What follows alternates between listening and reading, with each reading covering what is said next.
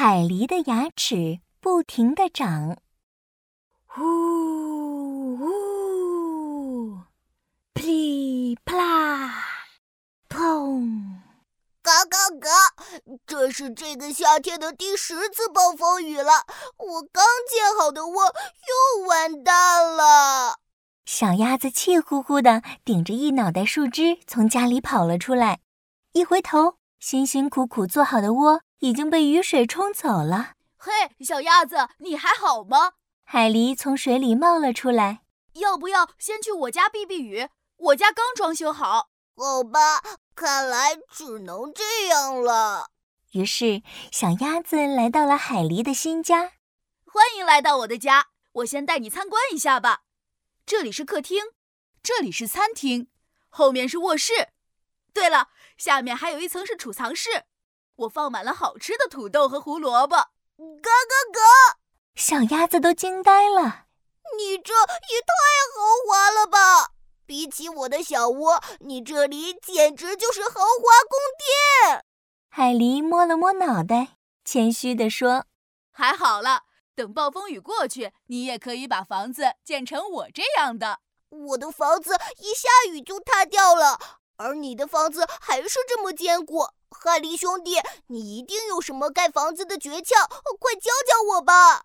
没问题，等雨停了，我们一起去找盖房子的材料吧。热心的海狸爽快地答应了小鸭子的请求。第二天，暴雨停了，他和小鸭子来到了岸边的树林里。嘎嘎嘎！这有好多杂草呀，拿去盖房子正好。海狸却指着一棵树说：“不行不行，杂草盖房子不结实。看，这棵小杨树才是盖房子的好材料呢。”嚯，真的吗？我要把它搬回去。着急的小鸭子立刻扔掉手里的杂草，兴冲冲地张大了嘴巴，冲小杨树的树干咬了过去。嘎嘎嘎！疼疼死我了！小鸭子捂住腮帮子，满地打滚，而小杨树却连片叶子都没有掉下来。嘎嘎嘎！这树枝叶太硬了吧，我的嘴巴都咬歪了。咦，有那么难咬吗？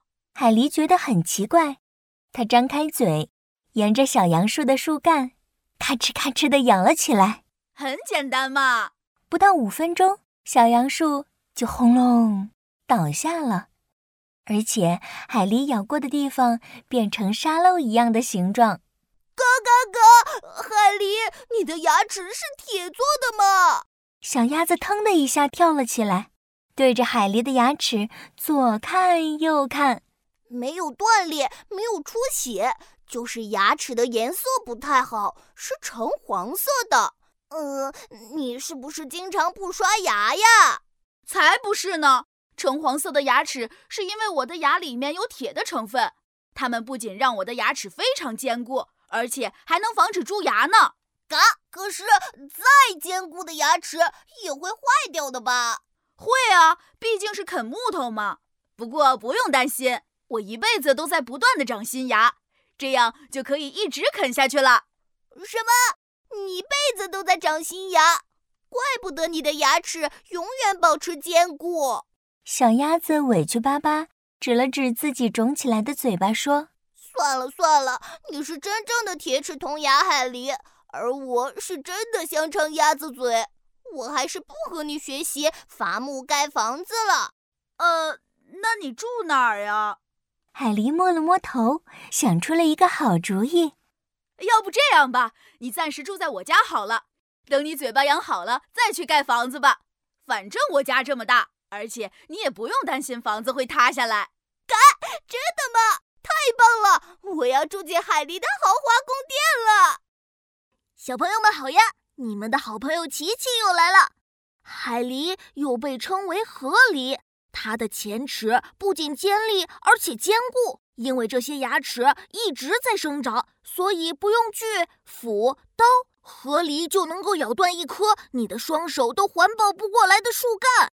正因为有这样的本领，所以它也被称为自然界的伐木工。